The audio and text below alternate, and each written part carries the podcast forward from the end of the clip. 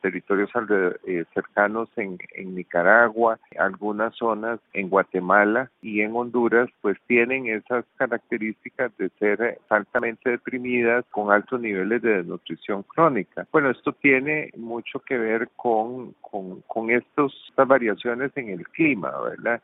Eh, porque pues limitan, por ejemplo, la, pues, las posibilidades de desarrollar eh, agricultura eh, y también afectan las condiciones que en general en muchos casos lo que sucede es que estos territorios también coinciden con territorios en los cuales hay rezago en sus niveles de desarrollo, ¿verdad? No solo términos ambientales, sino coinciden también con territorios en los cuales hay altos niveles de pobreza, bajos niveles de, desarrollo eh, y, bueno, eh, las condiciones climáticas vienen a ser eh, un factor que, que agudiza, digamos, más ese, ese rezago, ¿verdad?